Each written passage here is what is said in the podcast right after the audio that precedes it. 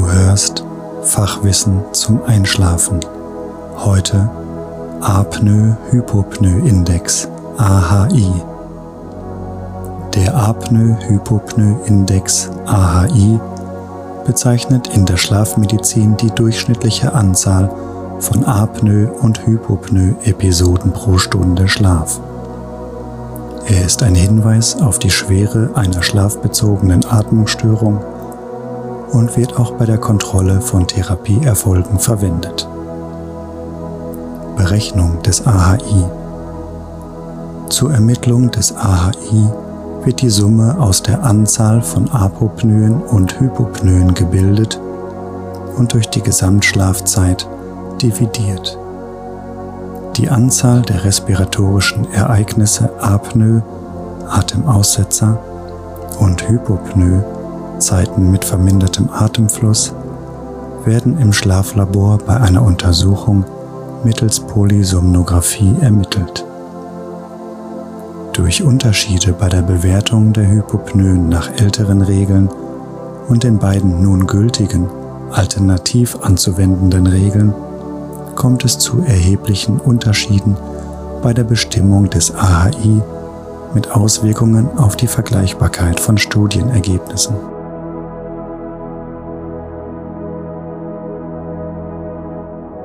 Verwendung des AHI für die Diagnose bestimmter schlafbezogener Atmungsstörungen wie dem obstruktiven Schlafapnoe-Syndrom werden neben weiteren Merkmalen bestimmte Werte für den AHI festgeschrieben.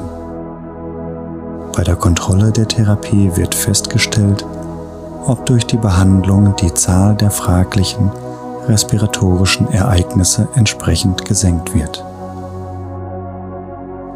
Schweregrad nach AHI.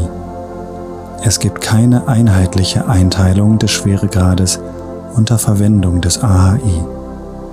Die amerikanische Gesellschaft für Schlafmedizin AASM, die für die Ermittlung des AHI detaillierte Vorgaben veröffentlicht hat, gibt hinsichtlich des Schweregrades eines OSAs als Abstufung an mild AHI 5 bis 15, moderat.